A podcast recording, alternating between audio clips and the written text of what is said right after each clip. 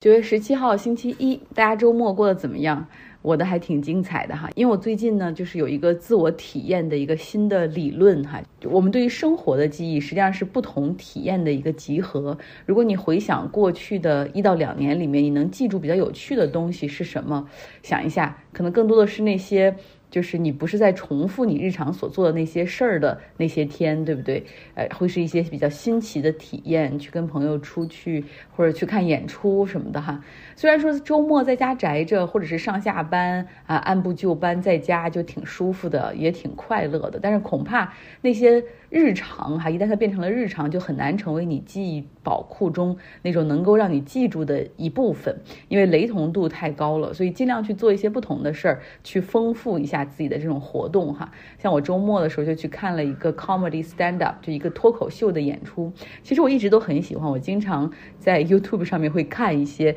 然后在做运动的时候会看，但是从来没有去过现场，因为大部分的时候这个脱口秀都开场太晚了，晚上九点半才开。始，然后整个演完要到午夜十一点半、十二点这样了，所以我一直也没有去过现场哈。但我有一个朋友很喜欢这个，而他还认识这个脱口秀的演员，也就是今年。白宫记者招待会上大放异彩的那位 Roy Wood Jr.，所以我们不仅去看了他的演出，而且在结束之后还去后台和 Roy Wood Jr. 聊天合影哈。答应赴约一场这样的活动，就像推开一扇门去走到另外的一个世界里面去。平时不会这样的，但是真的是在周六的晚上是，伸手不见五指，满是大雾笼罩的旧金山的夜晚，然后在黑漆漆的要塞公园旁边的艺术宫，罗马希腊式的。建筑，然后在黑夜里面，在那些大柱子中间走来走去，哈，群人在黑暗中去摸索演出场馆的入口，哈。但走进那个场馆之后，就会发现，哇，原来有这么多人晚上是喜欢出来玩，或者喜欢出来看秀的，哈。Ray Wood Jr. 他是一个黑人喜剧演员，所以来看他的这个脱口秀的这个种族多样性也是非常的丰富，啊，当然白人观众也很多，他们来了也是要做好被调侃的准备。那黑人观众也很有趣。他们非常会搞气氛，然后非常热衷于互动哈。像我旁边的那个朋友，他就会不停的说，Right, oh yes, tell me more，就是他会很大声的去跟演员去互动，所以很有意思。Roy Wood Jr. 他也会讲好多这种政治的笑话，因为他毕竟之前也做过那个 Daily Show 的主持人啊，他就会说啊，比如说总统，美国总统二零二四年太难选了，这两个候选人让我投票给谁？一个可能 go to jail，就是一个可能要去坐牢，特朗普；另外一个可能 go to heaven。就是说，拜登很可能就太老了，就挂掉。呃，当然他也会很开自己族裔的玩笑。比如大家都在说这个治安的问题哈，比如在商场里或者超市里抢劫这些事儿，他就有个笑话，就是说他每次去一个超市之前，都会先进去快速的把每一个通道走一遍，看有没有可疑的人，然后感觉没什么事儿之后，再回到车里喊他儿子，他们俩再拿上袋子一起往这个商店里冲啊，然后来买东西。结果他们一来是汹汹进店，反倒把别人吓了一跳，好像说哇要叫保安，很有意思。我的朋友特意安排了大家要 dressed up，昨天晚上要稍微打扮一下哈，因为看演出之前我们还去了一家不错的牛排馆去吃饭喝酒，穿了那种长裙，还有还穿了高跟鞋哈，我好久好久都没有穿过，我估计五年里我都没有穿过那个高跟鞋。吃完饭之后，我就说我去开车，然后来接大家。你想穿着那样的高跟鞋在旧金山？非常陡峭的坡路上来走，实在是非常不方便，所以我后来就干脆把鞋脱掉，然后就光着脚在四十度的斜坡上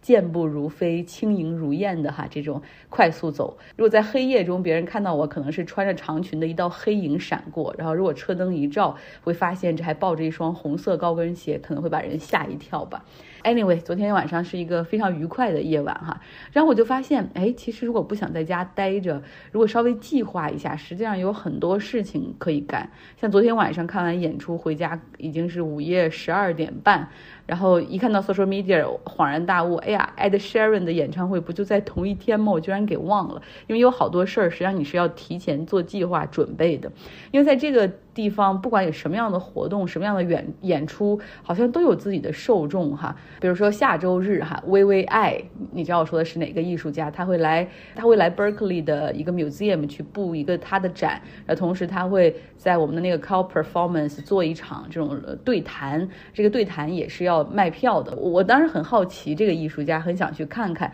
但是一直没有买票，想着反正估计不太有人会关注他，然后结果没想到今天想去买一周之后的票之后，发现完全都已经卖完了哈，所以我也希望大家可以。去多多的去做一些自己没做过的事儿哈，啊，丰富一下体验。我也要在这个路上，呃，继续哈，继续努力。有的时候不能犯懒。OK，说说新闻的部分，要来讲讲美国三十八个州和领地联合发起的对谷歌反垄断案的这个 trial，就是现在这个庭审的部分已经在华盛顿 DC 的联邦法院里开庭了，开庭了一周了哈。如果我们要说上一个划时代的这种反垄断案件，实际上是美国政府诉微软，那么其实现在这个谷歌的垄断案就是现在的这个大热点。它的裁决，它的这个判例，包括大家中间所用的这种 argument 的这种说辞，其实未来都可能会对下一个反垄断案件啊会产生很大的影响。在这儿要先澄清一点，就是虽然欧美社会他们是非常尊重自由市场的，但是一直对于垄断是保有非常强烈的警惕，因为他们认为说自由市场肯定不是完美的，其中一个不完美的部分就是容易出现垄断。如果这个市场中的某种服务或者商品最后是一个一家独大的一个情况，那没有了竞争的市场实际上是会损害消费者的利益，因为这个企业就会掌握这个定价权哈，会损害消费者的利益。那如果一家独大的企业在这个市场里面，它实际上是很轻松的，会把一些小的企业、中型企业排挤出这个市场。比如说，用一个办法是收购你，对吧？或者入股你，慢慢的就就把你并掉，或者把你稀释掉没了。然后再有一个办法，就是说通过在你是一个区域型的公司先崛起，对吧？那我可以在这个区域里给你打价格战，或者搞一些补贴，轻松就把你挤出这个市场。这种叫做不正当的竞争，这种不正当的竞争实际上会导致市场的创新力的一个下降，哈。像美国这边比较讲究自由，比较讲究个人选择。那他们认为说，如果一个企业太大了，它包办一切的话，最终也一定会损害到个人的选择的自由。那这个呢，和日本和韩国哈这种不太一样。大家知道，日本、韩国是特别鼓励企业可以做大做强，越大越好。不论是三井、三菱还是三星哈，还有那些那些财阀企业，政府实际上是会默许甚至纵容哈。他们认为说，有这样的企业的存在，实际上会增加这个在市场上的，尤其是在国际市场上的一个竞争力哈，是是对这个国家有有好处的。呃，但是美国人不是这样的一个 mindset。最典型的反垄断的两个案件，第一个是一九一一年，当时是美国政府诉洛克菲勒的标准石油非法垄断，哈，然后一九一一年的时候也是经过长期的调查，然后以及庭审，最终最高法院打到最高法院，然后裁决洛克菲勒的。标准石油确实非法垄断，必须拆分。这就是我们以前中学课本里所讲过的那个反托拉斯，对吧？Antitrust、Anti-monopoly 都是一个意思啊，反垄断。